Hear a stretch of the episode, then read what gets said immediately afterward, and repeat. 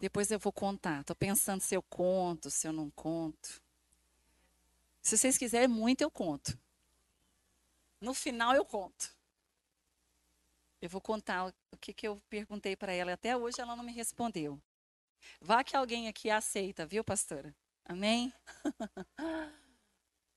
Ai, Deus. Falam sim aí, manda a Mila ler. Meninas, obrigada. A paz, mulheres de Deus. A paz, meninas. Eu não, eu não consigo descrever. Muito obrigada. Pode levar. O que está acontecendo aqui? Amém? Tem uma unção de glória neste lugar. E não é sobre o ambiente, porque não tem a ver com o templo. Tem a ver com você. Não tem a ver com as paredes, com a estrutura. Tem a ver com o teu coração. E eu queria que de todo o coração agora você respondesse para Deus: o que você está fazendo aqui hoje?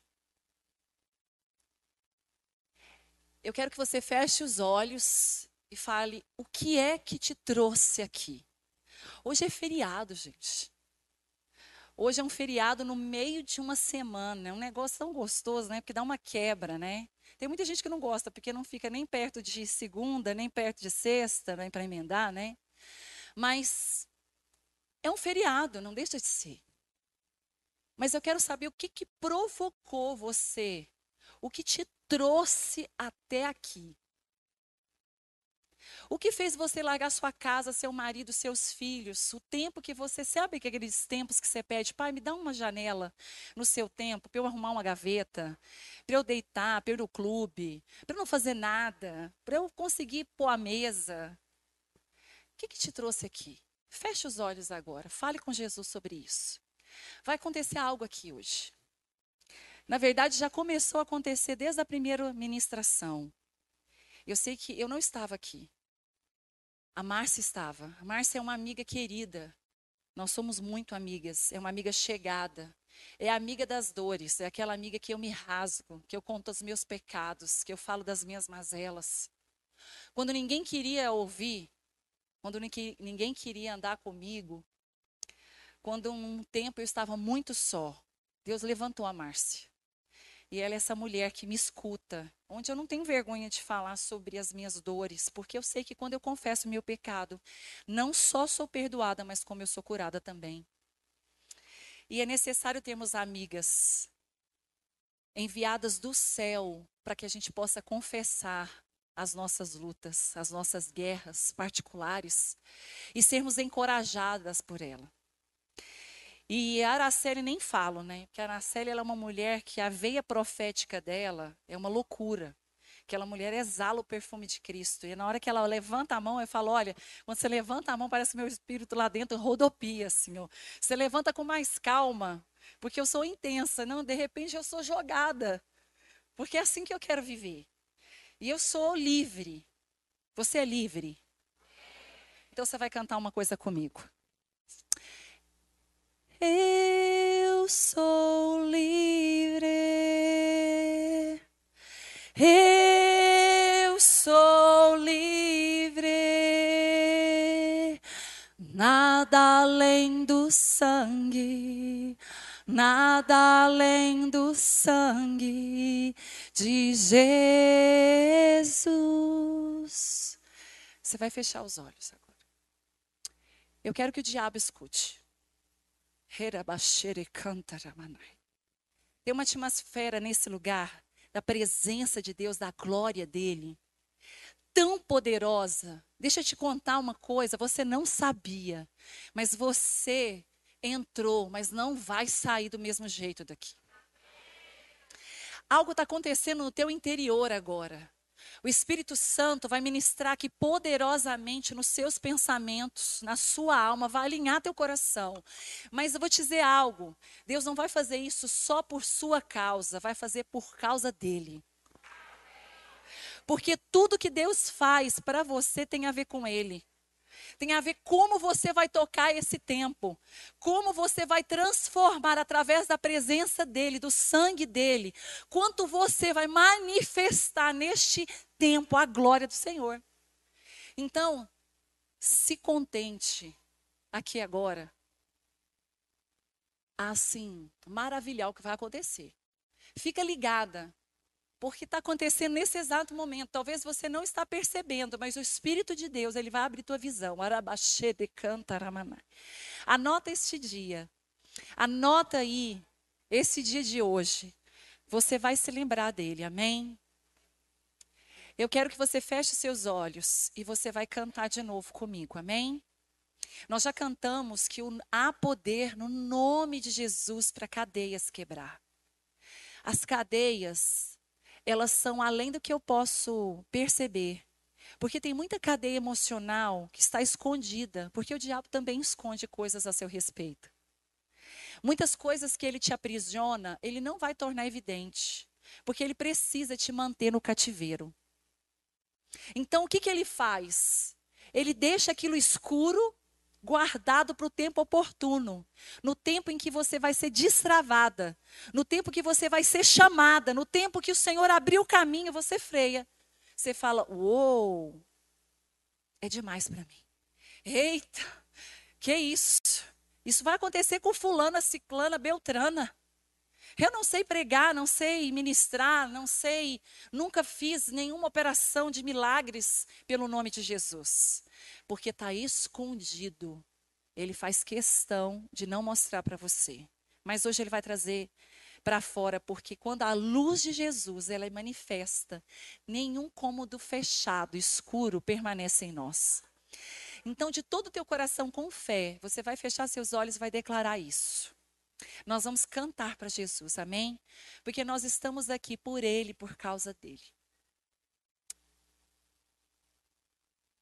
Eu sou livre. Eu sou livre.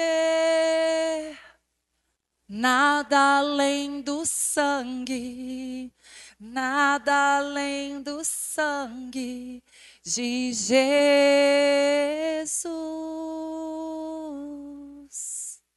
Amém. Nós somos livres? Aleluia. Nada além do sangue. Meninas, eu quero confessar algo para vocês que até 19 horas do dia de ontem eu não tinha a palavra de hoje. E vocês não têm noção quanto isso é desafiador para quem é convidado a, a levar uma palavra de Deus. Porque está aqui falando, dando-se, né, a boca, a voz para falar no nome dele, é uma das coisas mais desafiadoras que existe na Terra. Eu não posso imaginar nada mais profundo, elevado, mais difícil, com maior temor do que isso. Porque eu não estou falando em meu nome, eu estou falando em nome dele. E diz que toda palavra lançada, ela vai cair em juízo. Porque eu vou prestar conta não só do que eu faço, mas daquilo que eu falo. Está lá em Colossenses 3,17, que tudo que eu fizer e que eu falar, um dia estará diante dele. E eu vou prestar conta. E disse que aos mestres seria cobrado com maior rigor. Então, todas as vezes que eu estou aqui, eu me limito a não deixar essa alminha minha falar por mim. Porque eu sempre quero trazer uma palavra. A Carla, eu falo, uau, nós estamos falando sobre isso, vamos falar também.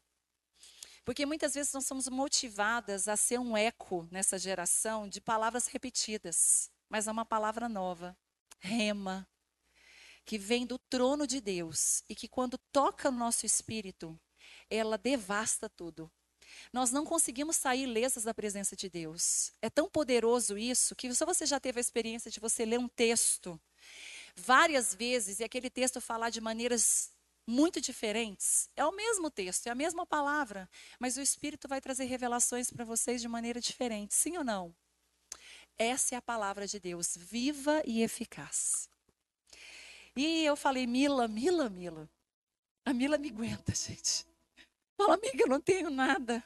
Meu Deus, pai, me dá a palavra, é amanhã. E ontem eu estava num drama lá no Charrome. E eu falei, Deus, eu amo essa palavra posicionamento. Porque eu sei, nessa terra, para que eu vim.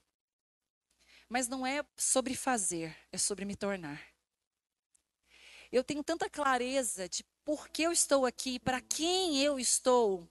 Porque propósito não tem a ver o que você faz, nem como você faz.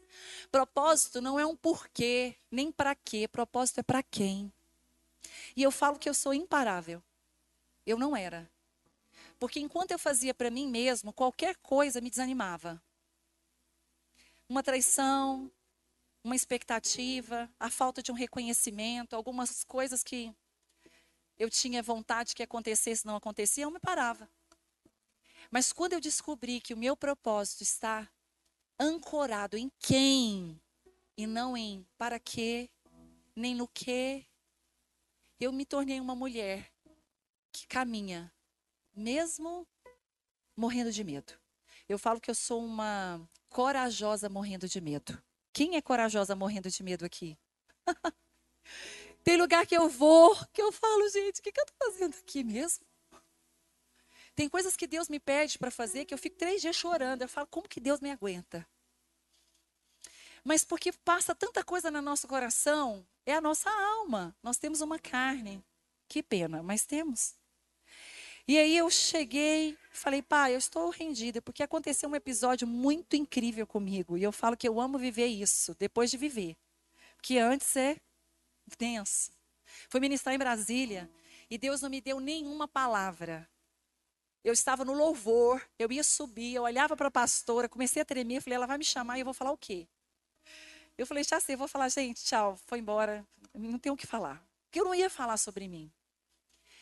Quando acabou o louvor, ela chamou, gente. Eu não sei explicar o que, que eu vivi ali. O Espírito Santo, na hora, falou assim: olha para essa mesa. Olha, fique atenta a todos os objetos que eu coloquei diante de você. E pode começar a ministrar, que eu vou falar. Nunca tinha vivido um nível de dependência desse, porque eu não tinha nenhum texto. Eu olhava para uma coroa, eu olhava para um relógio, olhava para um trono, eu olhava para a mesa com os talheres e eu falei, gente, eu vou falar o quê? E não era um relógio qualquer, era um despertador. E o Espírito me fez entender que não era um relógio, filha, um despertador. Na hora eu ia lá para Isaías 32, 10. Acordai-vos, mulheres que dormem. Uau! O texto sussurrado no meu ouvido. Até o final da ministração. E você sabe quem foi ministrada? Eu, porque eu não conhecia a palavra. Elas estavam achando que eu estava pregando para elas, mas eu estava pregando para mim. Deus me fez entrar num ambiente de Esther, na casa do rei. E eu conheci Vasti de uma maneira que eu nunca tinha conhecido antes. E eu fiquei, uau! E ninguém entendia nada, porque eu ministrava e fazia uau. Falava, que coisa mais louca! Mas nós somos livres neles. Nós somos livres em Deus, nós não precisamos ter padrão, fazer igual, fazer do jeito que todo mundo faz. Seja livre. Seja livre para ser usada onde Deus te chamar para ser usada. E quando foi 19 horas, eu fui buscar meu filho, estava escuro, eu estava no carro, liguei o carro, fiquei esperando o ônibus chegar, minha filha estava chegando de um acampamento. O Espírito soprou um nome. Ele disse: Flecha. Eu falei, oh, flecha. E aí, gente, parecia que foi um download do céu. 40 minutos teclando sem parar. Eu nem conseguia. O meu dedo. Eu falei, Mila, olha que isso aqui. Isso aqui no celular, no tablet ainda era muito. Imagina no celular. E eu falei, Mila, você não vai acreditar. Deus liberou toda a palavra. Quem disse que eu dormi essa noite? Porque ele ia falando. Ele foi acrescentando. E por que eu estou contando isso para vocês? Porque Deus está chamando filhas que decidem viver perigosamente. Na dependência dele. Viver disposta, não esperar ver o que vai acontecer.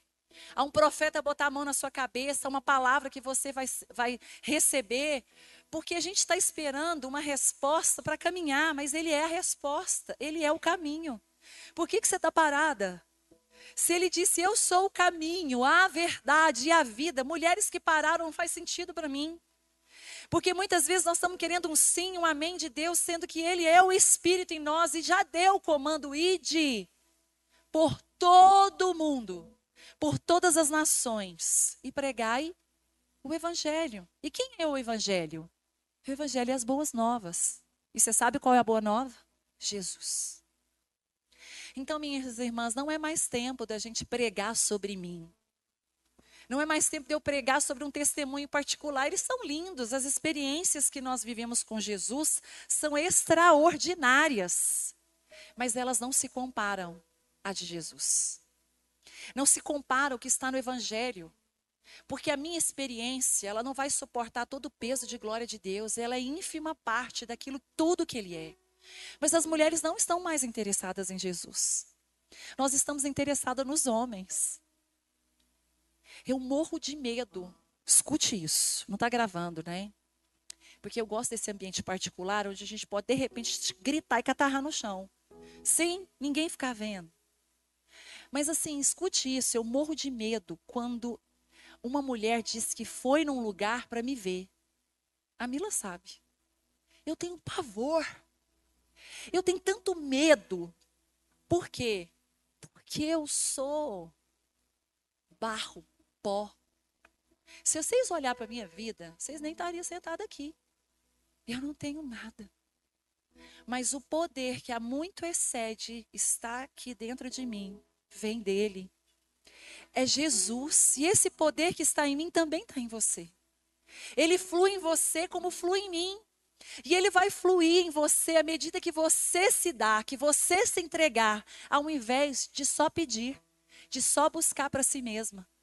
Uma mulher, quando ela resolve entregar tudo, ela recebe uma abundância da glória e plenitude de Deus. Porque cada parte que sai de mim, ele me devolve uma parte dele.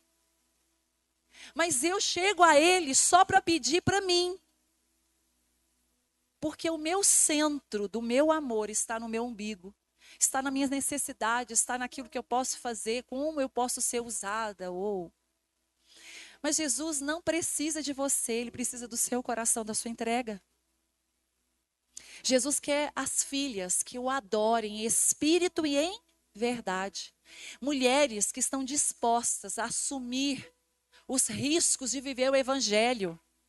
Esse evangelho barato que vendem, meu Jesus, não é verdadeiro. Porque Jesus ofereceu para você a morte, para que você tivesse vida. Eu não conheço um Jesus por aí que não ofereça. Esse Jesus que oferece vantagens e que se vendem para que ele seja aceito, não é o Jesus que eu conheço. O Jesus que eu conheço disse assim: Carla, me entrega tudo. Me dá tudo. E eu achava que eu já tinha entregado. Vindo para cá, o Espírito Santo falou: você esteja preparada. Esteja preparada para o novo. Esteja preparada, porque você já está acostumada no ambiente. Você já está se sentindo confortável aí aonde você está. E quase você me esquece enquanto está nesse lugar. Porque o ambiente onde você é, dependente, ele é hostil. Ele arranca tudo de você. Porque o chamado você não vai sorrindo, o chamado você vai chorando. Aquele que semeia, chorando e andando, voltará como? Sorrindo, carregando o quê? Seus feixes. E hoje eu quero falar com vocês sobre isso. Dependência entendimento que posicionamento está muito além do que a gente imagina. E na hora que eu fui escolher a roupa, gente, Jesus é incrível. Cada coisa. Falei, Mila, obedecer é um negócio muito doido. Eu ia pondo roupa, roupa, roupa, roupa, e Jesus já tinha dado a roupa. E eu, não, eu vou pôr um vestido verde, vou botar uma calça. Foi ou não foi, pastor? Você viveu isso? Aí eu falei assim, ó, tá bom. Deus falou assim, vai lá, pega a camisa do leão. Nem lembrava que tinha um camisa do leão. Aí eu falei, uau, uau, essa camisa tá guardada aqui, eu nem lembrava que tinha. Ele falou, vai pondo tudo. E tá faltando boné. Eu falei, não, boné não. Boné é demais. Imagina entrando ali de boné. Aí a expectativa, né, que eu tinha é que todo mundo tivesse boné. Eu olhei ninguém de boné. Porque é assim que a gente vive com Jesus. A gente vive num ambiente em que ele vai te expor e que você vai achar que todo mundo está fazendo igual, você está fazendo o contrário. Você tem expectativa que você vai encontrar um cenário, você vai encontrar outro. E eu falei, nossa, que vergonha, né? Todo mundo olhando, falando, nossa, gente, o que, é que ela veio fazer com esse boné? Mas eu quero te contar algo. Isaías 21, 5 vai dizer assim: Na visão, preste bem atenção, na visão, eu vi um banquete preparado na Babilônia. Os lugares para os convidados sentarem estavam prontos e eles comiam e bebiam. Mas de repente, alguém deu esta ordem: oficiais, levante e peguem as suas armas. é sobre isso. Vocês estão entendendo isso? Você sabe o que é Babilônia? Vocês sabem o que é Babilônia? Quem sabe o que é Babilônia aqui? Vamos fazer esse culto interativo? Quem sabe o que é Babilônia aqui? Hã? Cativeiro. E o cativeiro é representado na Babilônia como um lugar de desfrute. Um lugar confortável. Um lugar que eu posso tudo. Nós estamos na Babilônia. Sim ou não? Sim, nós estamos na Babilônia. Nós estamos no mundo. Agora, olhe o convite do Eterno para você. Tem uma, um, eu vou ler de cá, né? Porque fica melhor. Diz assim: Eles põem as mesas, estendem a toalha, comem e bebem. Mas vai dizer que de repente houve uma ordem Levante-se, líderes, preparem os escudos. Em outras versões oficiais, levante-se e pegue as suas armas. Mulheres, cadê as armas de vocês? Levantem ela para mim.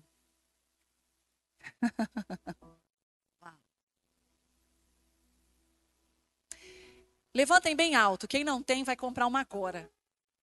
Glória a Deus, Jesus. Sabia que era para levar essa Bíblia, não ia estar tá aqui à toa. Tem alguma mulher aqui que não tem uma Bíblia? Levante a mão. Fica de pé. Kênia, dá uma Bíblia para ela.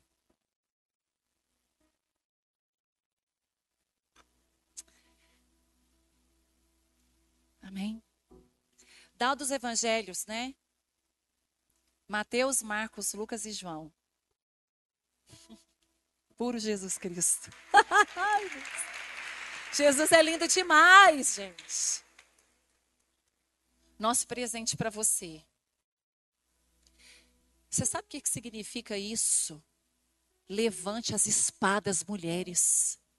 Deixa eu te falar, você sabe o que eu vejo daqui? Um exército. Eu vejo não mulheres covardes, não vejo mulheres tímidas, não vejo mulheres medrosas, não vejo mulheres machucadas mais, eu não vejo mulheres feridas com o passado, eu vejo mulheres como um exército, bradando, gritando e dizendo: Nós vamos saquear o inferno. Gente, deixa eu te dizer, a, a palavra é clara para mim, que diz que as portas do inferno não prevaleceriam contra a igreja. Eu escuto, eu escuto o marchar, eu escuto nós batermos o pé, eu escuto o inferno tremendo, porque nós vamos tirar os nossos filhos de lá. Nós vamos tirar os amigos dos nossos filhos. Nós vamos tirar maridos de lá. Nós vamos tirar crianças, jovens, que hoje estão aprisionados por causa de um posicionamento de quem? De uma mulher. Aqui está claro para mim, enquanto nós estamos de mesa em mesa, com, os, com as toalhas estendidas, nos nossos banquetes, nas nossas reuniões especiais, mulheres estão acordando e sendo despertadas para levantarem as suas espadas e colocarem os seus escudos em ação. Não se distraiam nos cafezinhos. Não se distraiam nos encontros. E deixa eu te dizer uma coisa: não saia desse lugar sem ser tocada pelo Espírito. Brada e fala: Senhor, eu não saio daqui da mesma jeito. Eu saio daqui sendo parte do teu exército. Eu vou bradar, eu vou gritar, eu vou sacudir o inferno. Deixa eu dizer, porque nós não estamos aqui para perder tempo. Você não veio para cá simplesmente para passar aqui o dia. Você veio aqui para ser impactada, para ser tocada no teu espírito, para alguma coisa acontecer. Você não sabe quando, nem onde, nem como. Mas deixa eu te contar. Deus escolheu você. Deus te chamou, mas Ele não te chamou hoje. Não tem nada a ver com o dia daqui, coincidentemente, 7 de setembro. Olha o que, que ele disse. Ele disse uma coisa incrível. Antes da criação do mundo, Deus já nos havia escolhido para sermos dele, por meio da nossa união com Cristo, a fim de pertencermos somente a Deus e nos apresentarmos diante dele sem culpa, por causa do grande amor que ele nos amou. Antes do mundo existir, você foi chamada e predestinada por Ele. Ele te deu um nome e disse: Você tem um pai. Você tem uma paternidade. E eu te escolhi, te chamei, tu és minha filha. E uma filha que, que é filha do eterno anda como o eterno mandar. Você não vai mais para onde você quer ir. Você não anda mais com qualquer pessoa. Porque você escuta a voz do seu pai. Deixa eu te dizer, o sangue que está sobre você não te dá só acesso à eternidade, te dá te dar também responsabilidade. Minha filha ontem conversando comigo, eu falei, filha, no dia que o sangue acessou você e o dia que você disse, eu quero essa vida contigo, você já está sobre você a responsabilidade de caminhar, sendo filha. Porque você tem que olhar para essa terra e entender a vontade do seu pai. Você não está aqui de passagem, você não está aqui para juntar riquezas, para trabalhar e acordar é enfado. Todo dia, amanhã você vai acordar e vai fazer as mesmas coisas, vai escovar o dente, vai tomar banho, vai se arrumar, vai para o trabalho e volta e faz janta e lava roupa. Sim ou não? Nossa vida não é isso. Não se resume nisso. Deus nos tirou para uma, uma coisa muito maior e mais elevada. Mas vai dizer assim, ó. E essa é a minha palavra para mim. Essa ministração toda eu vou compartilhar, porque Deus falou comigo. Isaías 49, 1 vai dizer: Nações distantes, escutem o que eu, o servo de Deus, estou dizendo. Preste atenção, todos os povos do mundo. Eu ainda estava na barriga da minha mãe quando o Senhor Deus me escolheu e nem havia nascido, quando ele me chamou pelo nome. Ele fez da minha boca uma espada afiada. Na sombra de sua mão, ele me escondeu. Ele me tornou como uma flecha polida e escondeu-me na sua aljava. Isaías 49, de 1 a 2. Eu quero que você escreva isso. Você vai escrever aí Isaías 49, de 1 a 2. E você vai chegar na tua casa. Você vai pegar uma folha de papel e você vai transcrever esse texto. Você vai escrever ele para você e você vai lê-lo todos os dias. Por pelo menos 21 dias você vai ler esse texto. Para que você saiba o que é que você faz nessa terra. Diz que ele fez da minha boca uma espada afiada. Por que, que é uma espada afiada? Porque eu carrego a palavra de Deus. E aquilo, aquilo que eu falo não volta vazio, porque eu falo daquilo que ele é. E vai dizer que na sombra da mão dele eu estou escondido. Então, eu posso fazer qualquer coisa e eu não preciso ter medo de retaliação. Tem mulher que diz para mim que não trabalha para Deus porque tem medo da retaliação. Eu falei: "O que é isso? Me explica isso. Conta para mim o que que é isso? Porque tem umas coisas que eu preciso saber que eu não sei mesmo. Retaliação, deixa eu falar, se Deus, o eterno, não te guardar, quem guardará? Se você rebaixa o eterno no nível de Satanás, que dirá o que ele pode fazer por nós? Deus não está em guerra com o diabo. Você acha mesmo que os dois guerreiam juntos? Ou oh, o diabo trabalha para Deus. O diabo, para tocar em você, tem que pedir autorização para o teu pai. E o teu pai vai dizer sim ou não. Caso contrário, nada feito. Então, eu estou escondida debaixo da mão poderosa de Deus. E ele me tornou uma o quê? Flecha polida. Uau! E eu quero falar sobre isso. Como nós temos aqui até meia-noite, amém?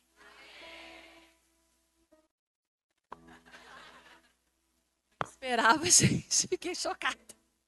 Glória a Deus!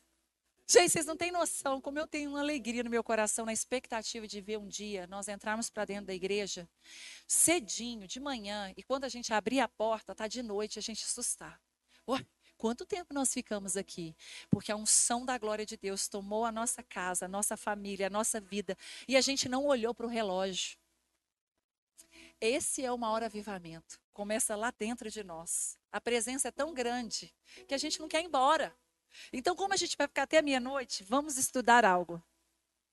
Eu queria falar com vocês sobre flecha, quero falar com vocês sobre arco, eu quero falar com vocês sobre arqueiro, sobre aljava.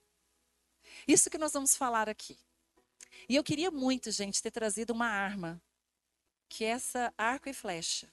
Porque num acampamento que eu fui, nós fomos convidados a treinar arco e flecha. E é muito difícil, gente. Vocês não fazem ideia o tanto que aquele negócio é difícil. Alguém já atirou? Quem? Não é difícil? É um trem desconjuntado. Parece que quando você puxa, parece que o braço do. É uma coisa difícil. E isso me remete a treino. Porque para você ser uma boa arqueira, você vai precisar de treinamento. Então vamos pensar sobre a flecha. Tem uma flecha aí? Vamos, vamos olhar uma flecha. Ou. Oh. Você sabe o que a palavra disse? Que nós somos o quê? Flecha. Olha bem para essa foto agora. Você pode imaginar Deus na figura desta mulher aqui, desse homem, né? Um braço parece que é um masculino. Você pode imaginar a figura de Deus aqui e nós ali? Você tem noção que ele nos chama de flecha? Não é poderoso? Imaginar que o tempo inteiro, nos movimentos do eterno, eu estou ali, ó, coladinha com ele. E as flechas estão juntas, elas não estão separadas. E o mais interessante é que ele não consegue lançar todas juntas. Fica pegando aí. Ele vai lançar uma a uma. Muitas vezes, ao ver uma flecha sendo lançada, a gente pergunta: por que não eu? Por que eu não fui também? Por que, que eu não estou junto? Por que, que eu também não fui chamada? Será que aconteceu só comigo? Mas eu quero que você saia daqui hoje com uma percepção do que Deus está nos chamando hoje de flechas. Todas nós estamos juntas e eu me lembro da oração sacerdotal que Jesus fez no momento antes da crucificação, onde ele disse assim ao Pai: Pai, faça com que elas sejam uma, como nós também somos um. A maior alegria de Deus é a unidade. Jesus ama as filhas reunidas. Mas como é desafiador para nós vivermos juntos. Mas isso agrada o coração do teu pai. E na diversidade é quando Deus manifesta a glória dele. Para de tentar ser igual. Para de querer fazer como alguém está fazendo. Tem coisas lindas e particulares da parte de Deus. Eu sei que é uma flecha vai ser lançada agora. Você sabe que tem uma ali já no caminho. Mas as outras estão lá, tranquilas aguardando. Porque para cada propósito de Deus há uma flecha preparada. Só que você precisa estar na aljava. Porque eu conheço flechas que estão caídas. E eu não quero estar em outro lugar que não seja na aljava. E aí, quando nós vamos estudar sobre flecha, olha só umas coisas curiosas que eu queria tra quero trazer para vocês. Uma flecha alcança primeiro o que o, ar, o arqueiro vai alcançar depois. Presta atenção nisso. Quando eu lanço a flecha, ela vai primeiro do que o arqueiro. Ela tem mais velocidade. Aquela que lançou vai ficar para que a outra possa ir. Essa palavra foi para mim, gente. Entenda algo sobre posicionamento agora.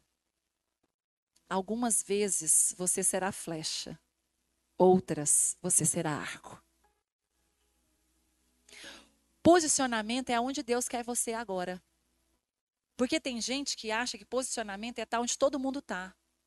Se fosse assim, todo mundo seria flecha, todo mundo seria arco. E aí, como é que vai chegar ao destino alguma coisa? Mas vai ter tempo em que você vai ser flecha, tem tempo que você vai ser arco.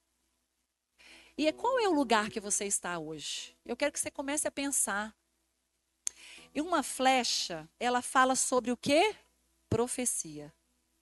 Uma flecha, ela aponta. Uma flecha, ela revela. Uma flecha, ela posiciona. Uma flecha acerta. Uma flecha mostra o caminho. Uma flecha cumpre o destino. Isso tudo é que uma flecha faz. Não negue ser flecha. Porque muitas vezes a sua condição de flecha vai apontar, outras revelar, outras acertar, outras mostrar o caminho, outras chegar ao alvo e dizer: Oh, cheguei! Você vai chegar também. Mas cada uma vai cumprir o destino e o propósito estabelecido. Mas o que é uma flecha sem um arco? Já parou para pensar? Hã? Se só tem flecha e não tem arco, essa flecha não vai para lugar nenhum. Porque para que ela tenha velocidade, é preciso que tenha um bom arco. Uma flecha precisa de um arco. Você está vendo como é a unidade? Você está vendo o que, que Deus faz, gente? Ele não vai só trazer flechas, ele vai pôr arcos. Quem é mais importante então? O arco ou a flecha? Quem responde? Se a flecha alcança o alvo, sem o arco, ela não vai para lugar nenhum. Então, o que, que adianta ela ser importante? Se em, sem o arco ela não vai para lugar nenhum, ela não alcança o destino. Mas tem gente que fica assim, ah, eu quero ser flecha, mas ela é arco. E ela não quer ser arco, então ela não cumpre o propósito, porque tem uma flecha do lado dela e Deus está dizendo, oh, estou te esperando. Mas ela quer ser flecha, filha. Tua posição hoje não é ser flecha tua posição agora é ser arco. E eu estou negando ser arco. Porque eu acho lindo ir por todo o mundo e pregar o evangelho. Eu acho lindo ir para as nações, eu acho lindo viajar, eu acho lindo estar ministrando. Então eu quero ir para Israel, eu quero ir para a Suíça, eu quero ir para o Rio, eu quero ir para o Texas, eu quero. Eu quero ir para a África. Tu não é flecha agora, filha, tu é arco. Enquanto tu não cumprir o papel do arco, tu não vai ser flecha. Até porque uma flecha precisa saber o esforço do arco para ela cumprir o propósito.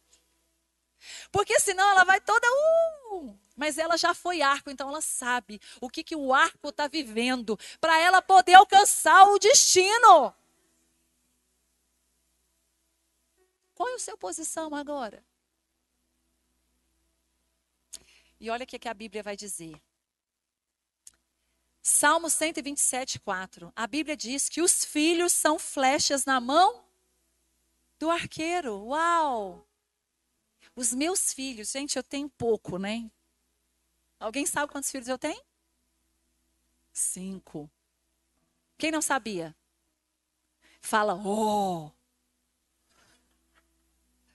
Eu quero te mostrar uma outra mulher que tem cinco, nem sei se vai ter. Eu sonhei que ela vai ter o sexto. Eu vi ela tendo o sexto. Levanta aí, Tainara. Só para elas verem. Seis. Eu vi ela com seis. Vi a Tainara grávida. E eu não vai, acho que não vai demorar.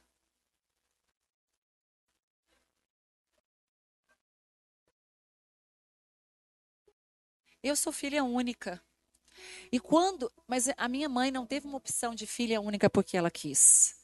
Minha mãe não podia engravidar. Não podia mesmo. Minha mãe descobriu que estava grávida, eu tinha seis meses. Ela já estava com seis meses. Você não sabe disso, né? Minha mãe estava com seis meses, ela estudava geografia, ela estava numa floresta, fazendo um trabalho, e ela começou a sentir muitas dores. Quando ela chegou no hospital, o médico disse: está grávida. Só que ela já tinha um diagnóstico de esterilidade do meu pai. E ela estava grávida. Então ela teve uma filha, que sou eu, e eu disse: "Mãe, eu sei que seus sonhos era ter muitos filhos. Então pode deixar comigo." Gente, é sério, do fundo do meu coração eu perdi dois, mas eu queria ter onze. O sonho do meu coração, não sei por que era esse número, mas era onze, não era doze, era onze. E e eu sei de algo. Deus fala tanto comigo com meus filhos. E quando Deus me deu essa palavra do Salmo 127, 4, dizendo que os meus filhos são flechas nas mãos do guerreiro, eu entendi o meu papel na minha casa. Porque os meus filhos, como arqueira, vão, nos, vão alcançar lugares que eu nunca alcancei. Eu olho para o que eu faço hoje, a Jade vai fazer, a Ana vai fazer, o Caio, o Caleb, a Bárbara. É tanto filho que eu não sei se eu esqueci algum. Me ajuda. Jade, Caleb. Eles vão fazer coisas maiores e melhores que eu fiz. Mas não pensa que é fácil. Eu já olhei para filhos meus tão devastados pelo mundo que eu achei que eu era uma completa mãe desajustada, incompetente. Quantas vezes eu catarrei no chão e falei: Deus, tu mirou o filho na casa errada. Eu não sei ser mãe. Porque muitas vezes, quando a gente vê os nossos filhos despedaçados, nós vamos atribuir isso à nossa responsabilidade, sim ou não? E algo vem do inferno chamado culpa. E aí a gente não sai desse lugar. Porque esse lugar de culpa é onde Satanás quer que você fica. E uma vez eu cuidando de igreja, era tanta mulher, gente, era tanta unção, mulher recebendo Jesus, sendo restauradas, curadas. E naquela loucura que acontecia. Nossa, gente, era uma, é uma coisa que eu não sei explicar o que acontecia nesse tempo. Eu na igreja ministrando, era culto, era escola, escola de mulheres, dava 300 mulheres terça-feira para estudar a Bíblia. E eu falava, uau, o que, que Deus está fazendo nesse tempo? E eu maravilhada. Um dia eu recebo uma notícia, um domingo, e eu falo isso hoje curada. Alguém me liga, um casal muito querido, falou: Nós precisamos falar com você e com o Aldo. Eles nos levaram para a salinha do Ministério Infantil e disse: Nós vamos falar uma coisa muito triste para vocês, precisam ter forças para aguentar. O Rafael, que era o filho dela, mais novo, disse assim: ele tem acompanhado seu filho mais velho todos os dias depois da escola. E todos os dias ele para numa ferragista. Isso tornou algo assim duvidoso para os meninos. E eles resolveram um dia, com certeza, despertado pelo Espírito Santo, parar lá e perguntar para o dono o que, que aquele menino fazia todo dia depois da escola naquele lugar. Quando o dono da ferragista viu o Rafael, pegou na mão do Rafael, falei: Rafael, você conhece a mãe desse menino? Que sou eu. Ele disse: Conheço sim. Ele falou: Então diga para ela que esse menino vai se matar a mulher do púlpito, que ganhava tanta alma. É outra conversa. que ministrava, que fazia, que acontecia, que havia unção, ou poder, via cura, milagres, ficou diante de uma conversa devastadora. O seu filho quer tirar a vida. Vocês têm noção o que, que eu vi isso? A primeira coisa que eu fiz foi: deve ser um engano. Não é verdade. Gente, a dor era tão grande que eu urrava. Eu cheguei em casa, eu lembro que eu abri a porta de casa parecendo doida. Gritei, Caio, Caio. O Caio chegou doido, assim, o que foi, mãe? Eu falei assim, filho, eu preciso te fazer uma pergunta. E eu quero só uma resposta. Eu vou te contar uma história e você vai dizer sim e não ou não para mim. E o que, que foi a resposta? Sim, mãe, é verdade. Naquele dia, eu prostrada, fiz uma pergunta para Deus. Por quê? Por quê? Por que comigo? Por que está acontecendo comigo? Eu não estou trabalhando para o Senhor? Eu não estou fazendo as coisas para o Senhor? Eu não vivo para ti? Tu não me tomaste com 15 anos de idade?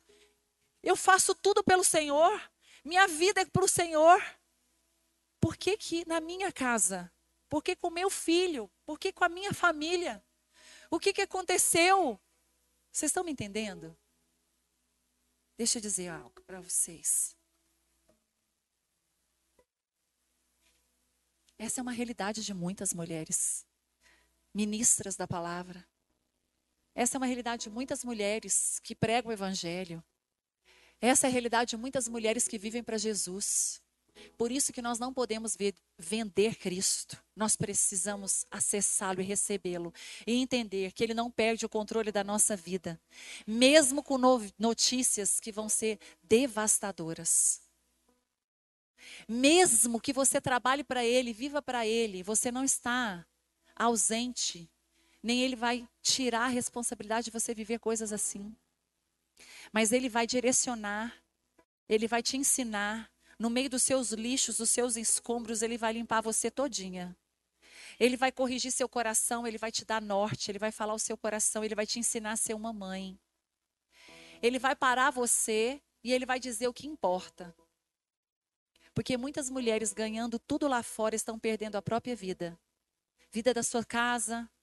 Porque o equilíbrio vem do espírito. Então não faça algo que Deus não te chamou para fazer. Escute a voz do Espírito, esteja atento ao que o Senhor vai te ensinar. Eu tive a unção e o poder de Deus estando na minha vida impedindo que meu filho chegasse ao final, porque o suicídio é silencioso. Quando alguém diz para você, eu quero me matar, ela está dizendo, por favor, me abrace, cuide de mim, olhe para mim, fique comigo, me ajude. O suicídio, ele não te dá chance de você fazer mais nada. Mas quantas mães estão dentro de casa e não sabem o que está acontecendo dentro de casa? Elas estão lá o dia inteiro, mas elas não olham os olhos dos filhos, elas não sabem que os filhos estão acessando, elas não conhecem os amigos dos filhos, elas não sabem as dores que os filhos estão vivendo, porque elas estão tão preocupadas com as suas dores. Elas estão tão preocupadas consigo mesmo, com o seu chamado, com o seu ministério, com o seu título. Mas Jesus, ele é especialista e nos colocar na aljava. E antes de eu falar sobre a aljava, eu quero terminar falando sobre essa flecha. Aqui, algo muito especial o Senhor me ensinou. A palavra flecha polida, vocês sabem o que, que significa? Alguém sabe o que é flecha polida? Eu achava que toda flecha era polida, mas não é. Flecha polida ela será polida para alcançar um lugar mais alto. Quando a flecha precisa de muita velocidade, ela precisa quebrar o vento, ela é polida. E Deus vai te chamar de flecha polida. E como é que você é polida? Na dor, querida. Como é que você é polida? Na lasca. Você é polida, gente. Imagina uma polida. Sente dor aí? Dói. Você é forjada na dor. Você é forjada na pressão. Você é forjada no calor intenso. Sabe quando você grita e fala: Pai, pai, pai, eu não dou conta, eu não dou conta, eu não dou conta. Shhh, polida. Você está falando por quê? Por quê? Quando é que isso vai acabar? Shhh. Nunca te deram a perspectiva shhh, do porquê você está sendo polida. Eu vejo mulheres sendo polidas aqui hoje. Mulheres que vieram aqui por causa de uma resposta. Mulheres que precisam de saber o destino. Mulheres que estão sendo lascadas mesmo, pressionadas, colocadas no fogo, que mal conseguem respirar. Você está sendo polida. Para de reclamar. Para de se sentir culpada. Para de questionar o oleiro. Ele é o oleiro. Ele sabe o que faz com o vaso. E olha que lindo isso. O termo flecha polida também refere-se àquela flecha que é minuciosamente tratada antes de ser usada. Antes de Deus usar você, Ele vai tratar você. Antes de você ser usada, você vai ser colocada no fogo. Antes de você ser usada, Deus vai pressionar para ver qual é a intenção pelo qual você faz o que você faz hoje. Porque Deus não quer que você desvie do caminho. Deus está olhando a intenção do seu coração e não sua ação. Tem muita mulher agindo com a intenção errada. E tem muita mulher com a intenção certa, mas não sabe como agir. Olha que doido. Deus me revelou isso no meu devocional. Filha, cuidado. A minha régua é muito mais elevada. Tem mulher que na intenção eu vejo o coração dela e eu sei que ela está certa, ela está tentando fazer tudo certo, mas ela ainda não sabe como fazer isso. Você vai precisar ajudá-la. Mas tem muita mulher fazendo a coisa correta. Chega a estar tá brilhando, mas o coração está errado. Ela está fazendo para si mesma, para ter glória, para ser reconhecida, e eu abomino a obra dela. Nós precisamos ouvir mais a voz de Deus e entender o que Ele está fazendo quando está nos polindo. Características de uma flecha: a flecha tem que ser leve e não pode ser pesada. Uau! Você está pesada? Quem está pesada aqui? Não precisa responder. Não levanta todos os braços. Eu recuso fazer uma obra para o meu pai que traga fardo para mim. Recuso. Porque ele disse que ele é leve e suave. Se você está fazendo alguma coisa que está dando peso para você, é de homem, não é dele, é seu. Então larga, solta, entrega. Manda alguém fazer no seu lugar. Porque ele disse que o que ele traz para mim é leveza, é suavidade. Te custa, mas não é pesado. Vocês entendem isso? Tem mulher que está fazendo as coisas assim, arrastada. Você olha para a casa dela, dá uma descrença. Você pergunta, por que você está fazendo, minha filha? Porque ela, ela foi ensinada que precisa fazer. E ela é uma escrava. Mas o Senhor está trazendo mulheres para ser filhas. Se a única linguagem que você conhece é a linguagem do serviço, você é uma escrava. Eu não sou escrava, eu sou filha. Porque a linguagem do filho é o amor.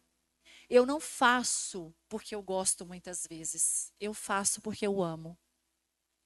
Tem coisa que ele deixa eu fazer que eu adoro, mas tem coisa que para mim é morte. Tem coisa para mim que todo mundo está olhando achando que eu estou uau! E eu estou voltando chorando sofrendo, sentindo aquilo ali, ó, rasgando meu peito, porque eu sei que tem a ver com ele, mas é leve. Não tem peso. E uma flecha precisa ser leve, ela não pode ser pesada. Sua aerodinâmica precisa ser eficaz para que nenhum vento forte possa desviá-la do caminho. Para com tudo. A flecha, gente, ela foi feita, você é chamada de flecha. Então a sua aerodinâmica, olha lá, ó, do jeito que você foi feita pelo Pai, foi feita perfeita. para que nada te pare. Então, por que, que você parou? Por que, que você perdeu a velocidade? Por que, que você não está ainda indo para o alvo? O que que te paralisou? O vento? A tempestade? A circunstância? Aonde está a tua fé, mulher? Se qualquer coisa te para, se qualquer coisa é motivo de você dizer eu desisto, eu não vou mais lá, fulana não serve. Judas serviu para Jesus, traindo ele até o final. E ele ainda chamou Judas de amigo, para mim pira isso. Pai, você pode chamar Judas de qualquer coisa, mas amigo? Porque tem amigo que vai te trair para te colocar no destino. Você vai precisar ser, sabe aquela faca cravada para você acordar, reagir para Jesus ser suficiente.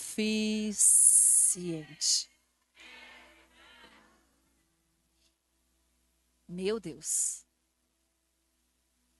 Suas pontas, terceiro, devem ser sempre polidas. Ai, Jesus, não vai passar. Toda vez que eu acabei de passar numa prova, eu já estou me preparando para a segunda prova, para a terceira e vai. Deus vai te dar um. Até que venha a outra prova. Porque você é flecha, minha filha. Flecha polida vai ser polida. Alcançou o alvo, cumpriu o propósito, volta para o Java e. Então, se eu fosse você, eu preparava, sabe? Eu, eu aproveitava o vento. Porque enquanto está indo, uh, na hora que voltar para a mão dele.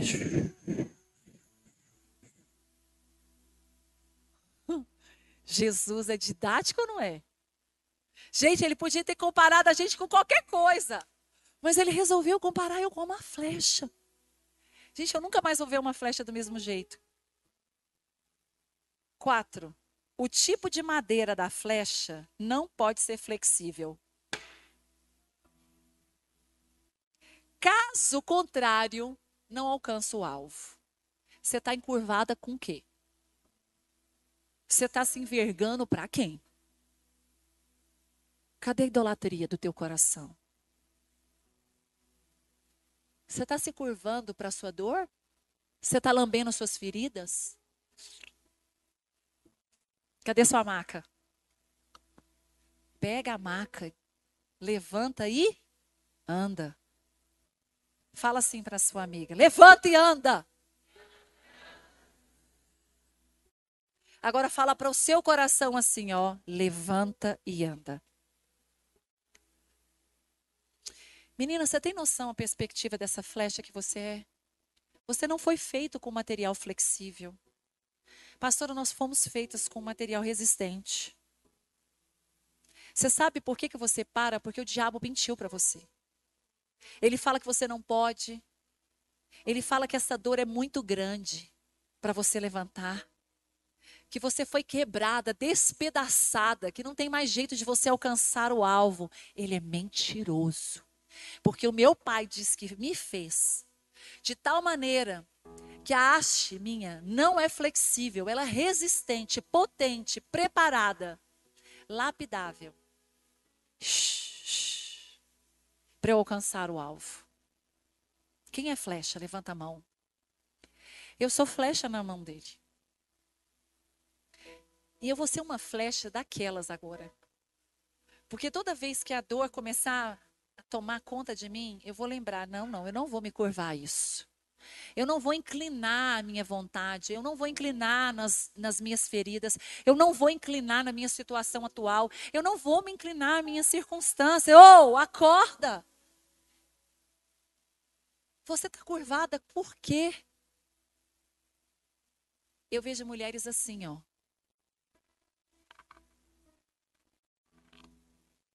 E eu vou dizer algo. Você pode sair daqui hoje como uma flecha restaurada nas mãos dele. Ele não te trouxe aqui à toa. Ele te trouxe para curar sua ferida emocional. Eu não vejo mulheres aqui com problemas físicos, eu vejo mulheres aqui com problemas emocionais. Mulheres com dores. Ela não consegue sair desse lugar porque foi traumático o que fizeram com ela. Mas eu quero te falar, mais traumático foi você levar Jesus para a cruz sem ele ter pecado algum. Ele foi no seu lugar para dizer: Eu fui primeiro, para que você saia deste ambiente. Pastora, você quer que eu pare de pregar? Não, tá tudo bem, né? É, é porque é para parar? Gente, eu tenho tanta liberdade nessa casa. Você vai falando aí. Tô quanto tempo que eu tenho?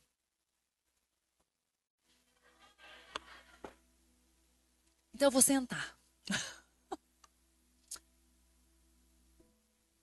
Gente, a Mila me chama de flecha. Mas não é por causa dessa flecha, não. Vocês já viram um desenho do flecha? Que é uma bicho preguiça? Que ele anda assim, ó. Já? Vocês vão lá pesquisar, flecha. É um bicho preguiça. Então, tudo que eu faço, ela vai, flecha, vai, flecha. Agora que eu sei que eu sou uma flecha, ela não pode comigo mais. Agora ela vai falar que eu sou. Vai, flecha, eu. Vou cumprir o meu propósito. Menina, nós somos flecha. Você fez, pela, você foi formada pelas mãos dele. Mas agora eu quero falar algo para vocês. A destreza dessa flecha tem muito a ver com o arqueiro. E eu quero trazer aqui algo para vocês agora sobre o arco, para a gente fechar sobre o arqueiro. Eu quero dizer algo. Eu hoje sou um arco. No estudo da palavra eu me encontrei. Eu sou uma flecha nas mãos do eterno, mas a minha posição atual é de arco. E eu recebi essa palavra e Deus, eu não lembrava. Uma pessoa ungiu a minha cabeça e ela disse assim: Lembra?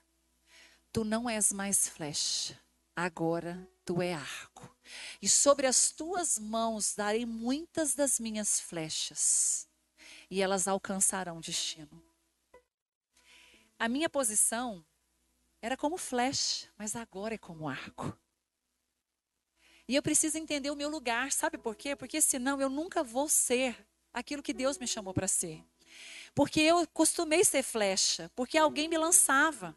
Eu sempre estava na mão de alguém que olhava para mim e diz: Agora eu vou lançar você. E eu ia. Porque tudo isso que Deus faz, Ele vai levantar alguém para fazer. Eu sei que eu estou indo para a mão, eu sei que eu estou como uma flecha indo para a mão de um arco agora. Eu não conheci o arco ainda. Deus diz que tem um arco chegando. Mas eu entendo que eu sou flecha e eu sou arco. A minha condição agora é de ser arqueira, de enviar mulheres para um lugar que eu já fui ou que eu nunca irei. Mas elas vão, porque eu sou arco. Eu vou ver elas chegando num destino que talvez eu nunca vou tocar naquele lugar. O arco e a flecha são componentes da mesma ferramenta. Separadamente, eles são inertes, ou seja, o arco não tem o que lançar e a flecha não pode ser atirada sem o arco. Então, os dois se complementam. Eu preciso de um arco quando eu sou flecha, e eu preciso da flecha enquanto eu sou arco. Só que tem muito arco não querendo lançar flecha. E eu descobri por que que é que Jesus falou assim para Pedro: Pedro, tu me amas? E ele disse: Tu sabes. E ele disse: Então apacenta as minhas ovelhas. E quando ele vai falar assim: Ide por todo mundo, fazei discípulo de quem? De mim, Cristo. Jesus nunca deu ovelha para vocês. Tem pastoras aqui? Levantem a mão se tem pastoras aqui. Nós não temos ovelhas. Nossas não, nós temos de Cristo. Porque uma vez que essa ovelha for nossa, a gente não vai dar ela para ninguém. Eu não vou deixar ela sair daqui, ó. Por isso que ele diz: "Cuida da minha ovelha", porque ele vai escolher o pastor. Muitas vezes essa ovelha vai ter que ir embora, e eu sou arco, e eu vou ter que mandar ela ir. Vai doer? Óbvio, você vai sofrer com certeza. Mas eu quero que enquanto você estiver lançando, você entenda que você está cumprindo um propósito. Quando você lançar e lançar isso de todo o teu coração e entender por que que você está lançando, porque nesse momento você é arco e você precisa cumprir o seu propósito. Você vai entender tudo aquilo que você foi chamada para fazer neste tempo. A palavra de Deus vai dizer aqui: Ouve-me, ilhas, escutai vós, povos de longe. O Senhor me chamou desde o ventre, desde as entranhas da minha mãe. Ele fez menção do meu nome. E fez da minha boca como espada aguda, com a sombra das suas mãos me cobriu, e como flecha polida me escondeu na sua aljava. Se não há flecha que acerta o alvo sem o arco, sem a flecha que complementa o arco e sem o arco que complementa a flecha, tem algo que está faltando aí. Diz que o arco, ele vai ter que dar tudo dele para a flecha. Porque ele vai se inclinar inteiro até não aguentar mais para dar velocidade a um lugar que ele não vai, mas que ele vai ficar esperando que a flecha volte. É mais difícil ser arco do que flecha. E você só vai ser arco quando você alcançar a maturidade. Deus só vai dar a responsabilidade de arcos para as mulheres que são rendidas a Ele. Porque ela vai ter que esticar toda, ao ponto de não aguentar mais, de dizer: para, para, tá doendo para ela não ver resultado nenhum. Não para ela, mas para ele. Por isso que tem muito mais flecha do que arco. E eu quero te dizer algo. Procurem os arcos. Eles estão faltando. Mulheres que são sujeitas a Cristo para te levar a um caminho mais elevado, que te exorta, que te aconselha, que deixa você ir que deixa seu nome ser maior do que o dela, que permite entregar projetos que Deus te deu, mas que ela não recebe como dela, porque ela sabe que o reino não é feito de um, é de todos. Porque nem o Pai para Jesus era dele. Ele disse: Pai nosso. Mesmo o Pai sendo dele, ele conferiu o nosso. As mulheres que são arcos são poderosas nessa terra.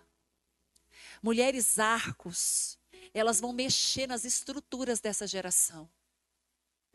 Porque por causa dessas mulheres, as flechas alcançarão destino. O Senhor está levantando neste tempo arcos. E para isso, essas mulheres estão sendo forjadas no secreto num lugar que ninguém vê. Ninguém sabe nem teu nome. Quem é você, afinal? O nome delas não vão para os destaques. E quando Deus confiar qualquer coisa para ela, ela não vai atribuir como dela. Ela vai atribuir como dele. Sabe qual que foi a minha oração hoje na madrugada? Eu catarrada no chão, gritando: Pai, faça mais arcos. Eu vejo mulheres com tanto potencial que eu queria colar nelas e falar: minha filha, vem aqui, conta aqui. O que, que você está fazendo aí? Parada. Ora. Aí você vai ter que ouvir ela falar: ah, mas eu não posso, eu não consigo, eu não tenho medo. E você vai, vai, tô contigo, tô te dando a mão, olha para mim, olha para mim, olha para mim. Não tem isso? Olha para o meu olho, olha para o meu olho, olha para o meu olho, vai, vai, vai, vai, vai. Foi. Mas eu quero te contar um segredo. Promete acreditar nele. Toda flecha volta para o arco. Não tenha medo de lançar. Mas se você não lançar, você vai perder a flecha. Se você não lançar, essa flecha vai para a mão de outro arco. Ela vai ser tirada de você, porque você não é maduro o suficiente para saber que não é sobre você, é sobre Ele, é sobre a comissão, sobre aquilo que Ele está fazendo. E deixa eu te falar: o arco chora, sofre, o arco não entende, o arco fala, meu Deus, mas ele sussurra para o arco. Ele volta. Ele volta. A flecha volta. Porque ela sabe o poder do arco. E ela sabe que sem um arco ela não pode fazer nada. Porque isso chama a multiformidade de Deus. É o mesmo Espírito, mas na diversidade dos dons. Eu preciso de você, minha irmã. Você precisa de mim. Quando alguém fala, Carla, uau, eu falo, opa, shh, faz isso não. Porque o que eu carrego, tu não carrega, tu precisa de mim, eu preciso de você. Quando você me colocar num lugar diferente do teu, tem uma coisa errada. É mais de mim do que dele. Mas quando você olhar para mim e saber que olhando para mim, eu preciso que tem em você, minha irmã. Você precisa orar comigo. Você sabe por que nós estamos vivendo pior época? Porque nós matamos os pastores. Nós matamos aqueles que nós obrigamos que Ele nos dê comida, que eles cuidem de nós, que eles orem por nós, como se a gente fosse, uh, Mulher Maravilha. Eu, falar de maravilha, eu não tenho nada. Quando a mulher me abraça e fala, Carla, como você me abençoa, sabe o que eu devolvo para ela? Ora por mim. Ora por mim, porque se eu estou te abençoando, em algum momento eu estou morrendo. Se você sente abençoada por algo que eu fale, não é, mi, não é de mim, e para que eu entregue, alguma coisa de mim já morreu. Entenda, para uma mulher entregar algo para você e que tenha impacto sobre a sua vida, ela já morreu, ela está morrendo e ela precisa que você ore por ela. Não idolatre pessoas. Não idolatre gente. Não fique querendo, ai ah, meu Deus, você pode tirar uma foto? Não, eu, eu, eu tem um tempo, né? O pastor, eu amo ele. É, me ajuda. Pastor Luiz Hermínio esses dias falou que ele fica com saudade de ao invés das mulheres, dos homens, né, e mulheres querendo tirar foto com ele, querem que ele ore com elas. Ele fala que saudade que eu tinha quando as pessoas chegavam para mim falando assim: ore comigo, hoje elas querem foto. Chegamos a um tempo de, idolatrar pessoas. Deixa eu te falar, o que eu carrego, tu carrega. E no dia que você idolatrar alguém, você se, você se compromete com o inferno de matar essa pessoa. Quando você idolatra uma pessoa, você está juntinho com Satanás, falando: Nós temos um plano. Nós vamos inflar o ego dela até que ela caia. Até que ela não pense que é um ser igual ao outro, normal, comum, que faz todas as coisas. Cuidado com quem você está matando hoje. E eu vou terminar. A pastora falou assim: Você acha que você prega uma hora? A Mila, hum. eu sou da vigília mesmo. Meninas, eu quero falar da Aljava. Esse lugar é um lugar muito doído para nós. Para que, que serve uma aljava? Tem uma aljava aí? Põe uma aljava para mim. Não sei se vocês conhecem uma aljava.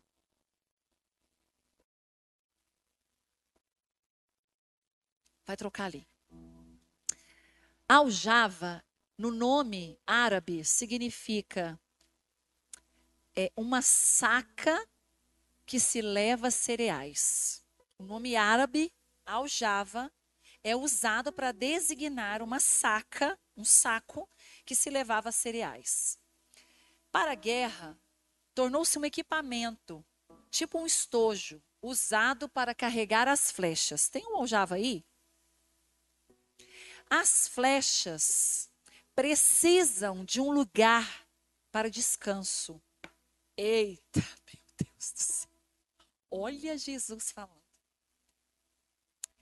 Mas não é somente para um lugar onde elas vão ser guardadas, mas também um lugar para serem provocadas para alcançar lugares mais altos.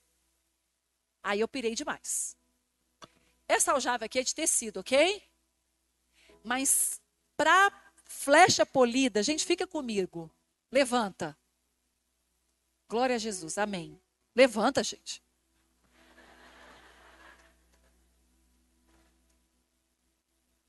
Faz assim, ó. Aí. Agora você vai olhar para sua amiga e vai fazer assim, ó. 3, 2, 1. Acorda, menina. Agora vocês vão fazer olhando para mim assim, ó. Quem já foi, quem já ouviu essa live comigo? 3, 2, 1, vocês vão fazer assim.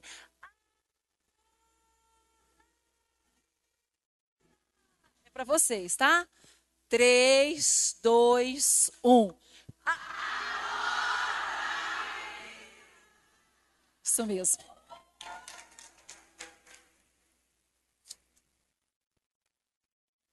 Pode sentar, é só para acordar. Daqui eu vi umas mulheres dormindo. Gente, vocês vão pirar. Olha só, presta atenção comigo, por favor, me ajude a pregar. Eu fiquei doida demais. Olha só. A aljava é o lugar escondido, onde as flechas são encaixadas para que o arqueiro leve elas pela jornada. Mas tem uma coisa muito doida na aljava que você precisa saber aqui. Toda flecha que é polida, lembra o barulhinho?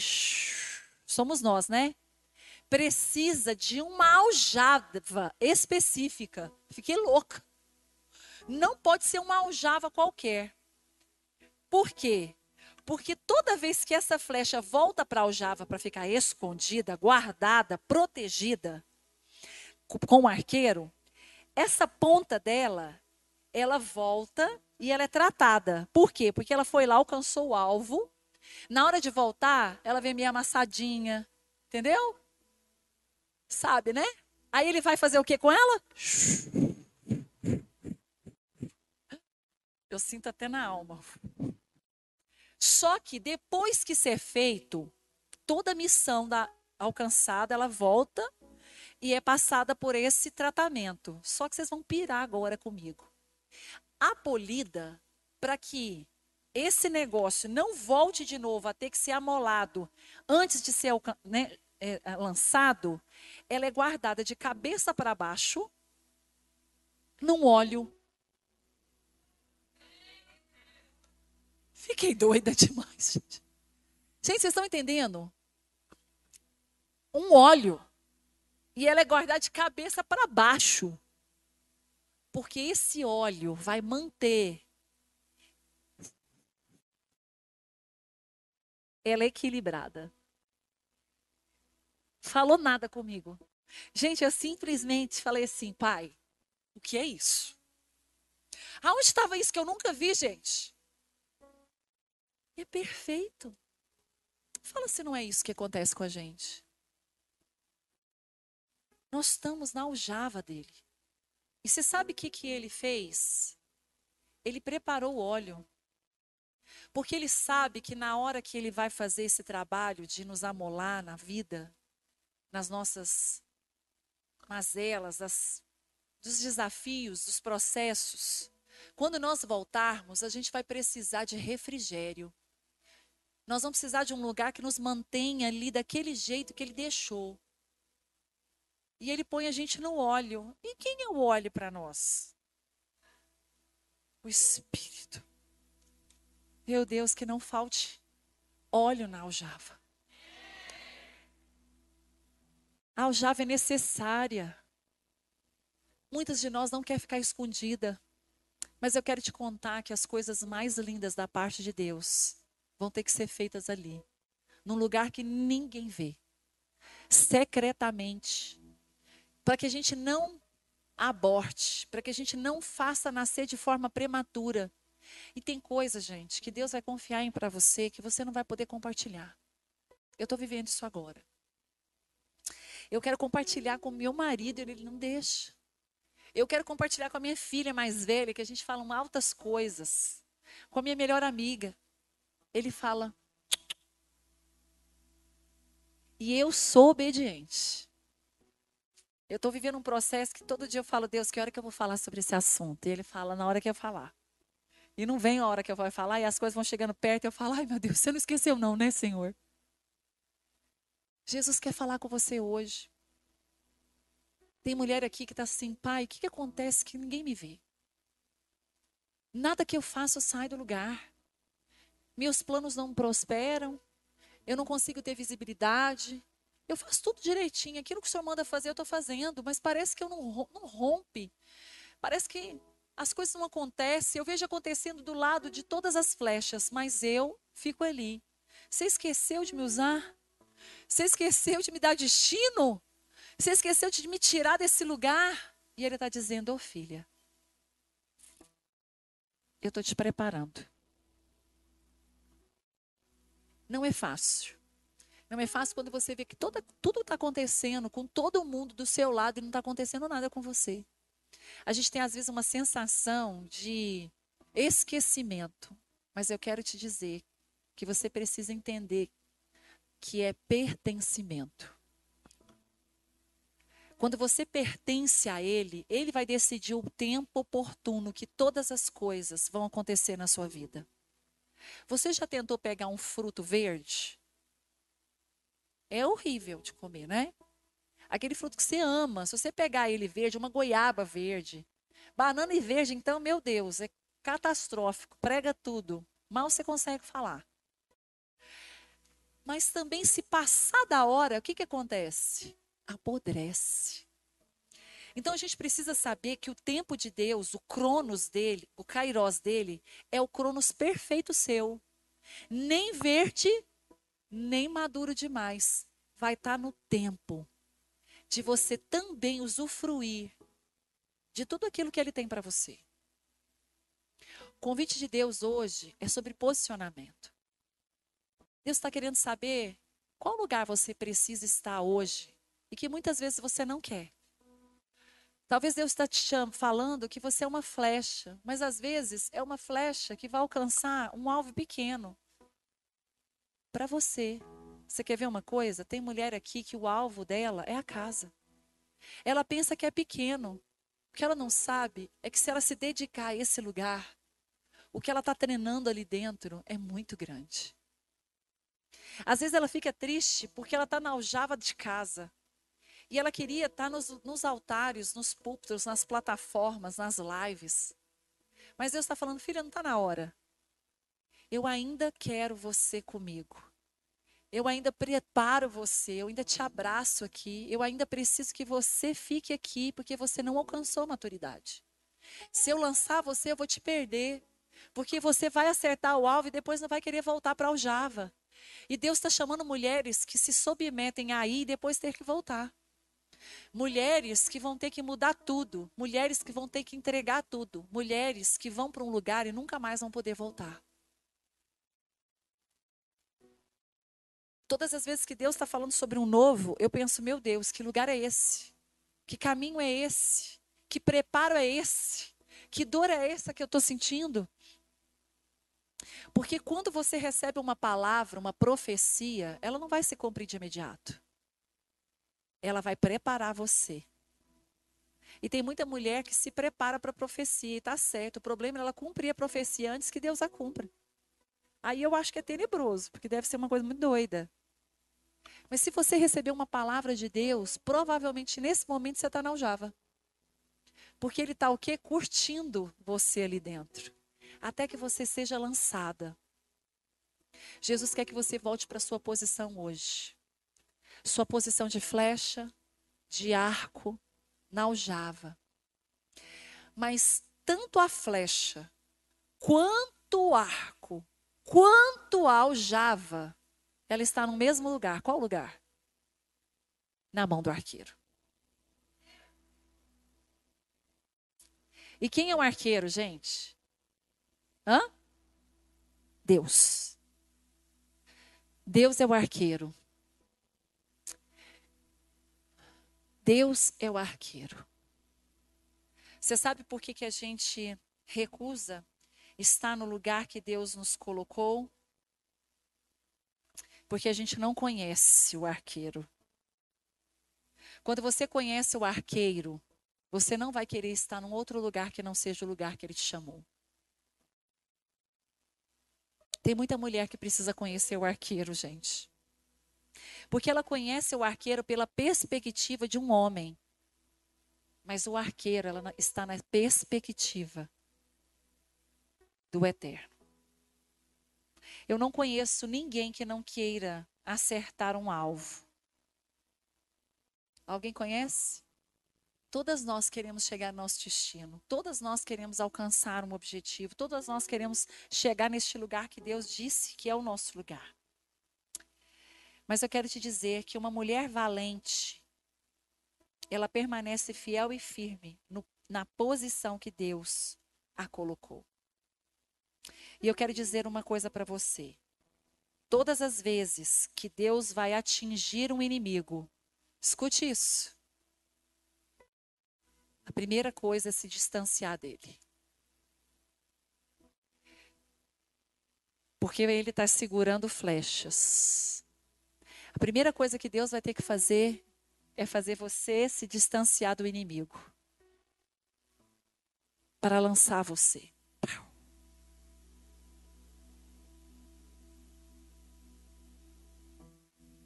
Eu estou sendo lançada tantas e tantas vezes que quando eu volto, eu não sei, sabe, eu preciso me processar de novo. E como eu amo ficar na aljava. Quando eu volto do, do meu destino, a coisa que eu mais quero na vida é ficar com ele. Mas não foi assim há tempos atrás. Toda vez que eu volto de uma missão, eu eu tenho o meu sabá, o meu tempo só com ele porque eu preciso ouvir Ele. Eu preciso saber se eu cumpri a rota certa, se eu andei do jeito correto, se eu agradei o coração dele. Porque a gente quer muito agradar o coração de homens, mas a gente não está preocupado com Jesus. A gente não quer saber se as minhas atitudes, o que eu estou fazendo, como eu estou fazendo, agrada ao Pai. Eu quero agradar o pastor, eu quero agradar os discípulos, eu quero agradar a igreja, mas e Jesus? Será que nós estamos agradando o coração dele? Eu quero voltar nesse texto para a gente terminar.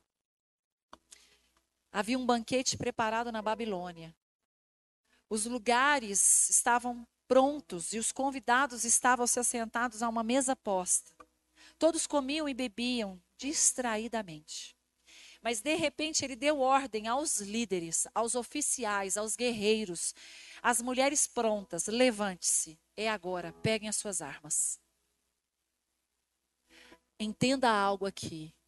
A qualquer momento, Deus vai mandar você ficar de pé. A qualquer momento, enquanto você está confortável, distraída, alimentando num banquete, achando que está tudo bem, está tudo agradável, você vai ouvir um chofar tocando. E ele vai dizer: posicione-se, mulheres. Peguem as suas armas, prepare a sua espada, lance mão dos seus escudos, porque nós estamos em guerra. Todas nós estamos em guerra agora. Cada mulher que está aqui, ela representa uma luta particular. Todas nós estamos tentando vencer algo, lutando contra algo. Talvez é contra a sua vontade, talvez é contra o seu eu, com a sua vaidade, com as suas dores. Talvez você está numa guerra com o seu marido, com a sua família, com seus filhos, no seu chamado ministerial. Talvez você está guerreando com Deus. Mas todas nós hoje estamos em guerra. Mas eu quero te falar algo muito profundo. Nós somos filhas do Senhor dos Exércitos, sim ou não? Mas só tem um jeito de você vencer as suas guerras com o príncipe da paz. As filhas do Senhor do Exército só vencem suas guerras com a paz. Porque ele é o príncipe da paz. Tem muita mulher de guerra que não está construindo mais as suas casas. Deus não chamou mulheres para guerrear nas suas casas. Lance mão da sabedoria. Deixe Jesus falar o seu coração hoje. Quando você voltar para casa, Deus vai trazer a posição que você está hoje. Deus está revelando quem você está. Talvez você fala, Carla, eu não sou arco. Eu não sou flecha. Então eu sou o que mesmo? O Senhor vai te dar um destino hoje. Amém? Porque você precisa saber a sua posição hoje, antes de sair daquela porta. E ficar nessa posição até que ele te tire daí. Eu sei que a minha posição mudou. Mas isso não quer dizer que permanecerá assim para sempre.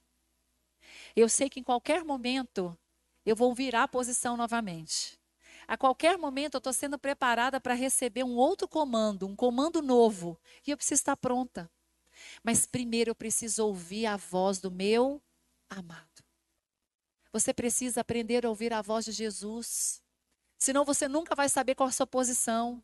Senão você vai assumir uma posição de homens. Uma posição que Jesus nunca te entregou, nunca te deu. E Deus está dizendo que se você encontrar sua posição hoje, você vai fluir nele como você nunca fluiu antes. Vão olhar para você e não vão entender nada. Vai falar: o que aconteceu com você? Você falou assim: eu sou hoje uma mulher posicionada. Abra mão dos seus títulos. Abra, abra mão da sua vontade. Abra mão daquilo que falaram que você tem que ser. Eu tenho que ser aquilo que Deus disse que eu tenho que ser. Deixa eu te dizer, nós voltamos para o deserto. E nesse deserto nós precisamos voltar a falar sobre até arrependei-vos que é chegado o reino de Deus. E eu quero te fazer uma pergunta para encerrar. Se hoje, hoje, agora, fosse o último dia da tua vida, o que você faria? Se Deus te falar assim, eu estou te dando 24 horas e eu quero contar uma coisa para você que eu fiquei sabendo que me chocou. Eu fiz esse desafio numa ministração e alguém me mandou uma mensagem. Falou, Carla, eu preciso te contar uma coisa que você vai ficar passada. Você lembra que você fez um desafio na igreja de supostamente ser o último dia? Então, naquele dia o fulano morreu.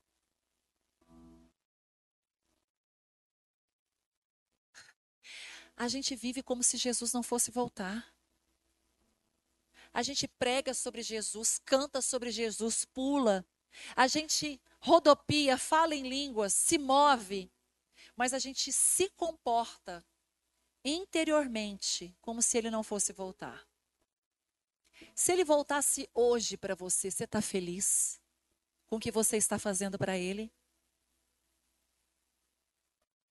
Como está a sua casa? Como estão seus filhos, seu marido?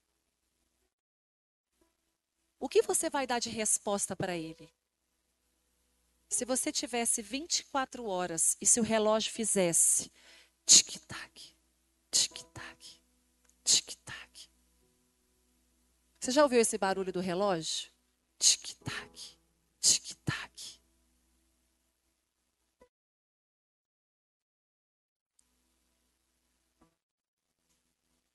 Você está fazendo um relógio? Meu Deus do céu. Ela está fazendo um relógio.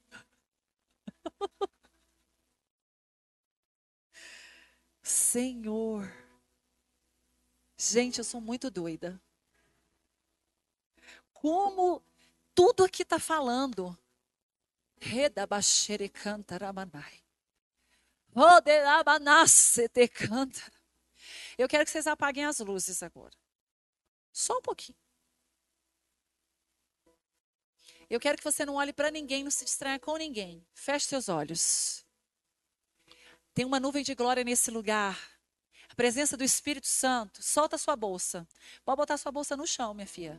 Bota a bolsa, a Bíblia, bota tudo no chão. Não vai perder dinheiro, não. Vamos soltar agora, vamos ficar livre. Essa mandiga, sei lá. Estranho do inferno, que fala que não pode botar a bolsa, que perde dinheiro. Eu quero que você alcance um nível de liberdade aqui agora, nesse lugar, que talvez você nunca alcançou. Eu quero que você seja livre aqui. Tá alguma coisa te prendendo? Seu tênis, seu sapato? Tira agora, em nome de Jesus. Sai, tira. Deixa o chulé da irmã. Ora por ele. Falou Deus, cura essa mulher em nome de Jesus. Podem orar pelo meu também, gente. Eu estou precisando.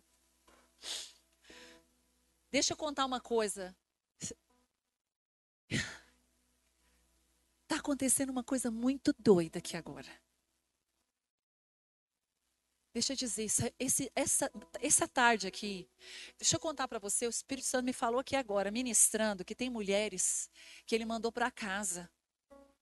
Ele falou: tem mulher que veio de manhã que eu mandei ela não voltar à tarde. E tem mulher que não vinha e eu trouxe ela. Porque o que eu vou fazer aqui agora, eu escolhi com quem eu vou fazer e como eu vou fazer. Tem mulher aqui que não foi batizada no Espírito. E ela vai ser agora. Tem uma nuvem de Pentecoste aqui. Deixa eu dizer uma coisa. Eu preciso que você sinta livre. Nós gritamos e cantamos que sou livre. Satanás prende a nossa mente.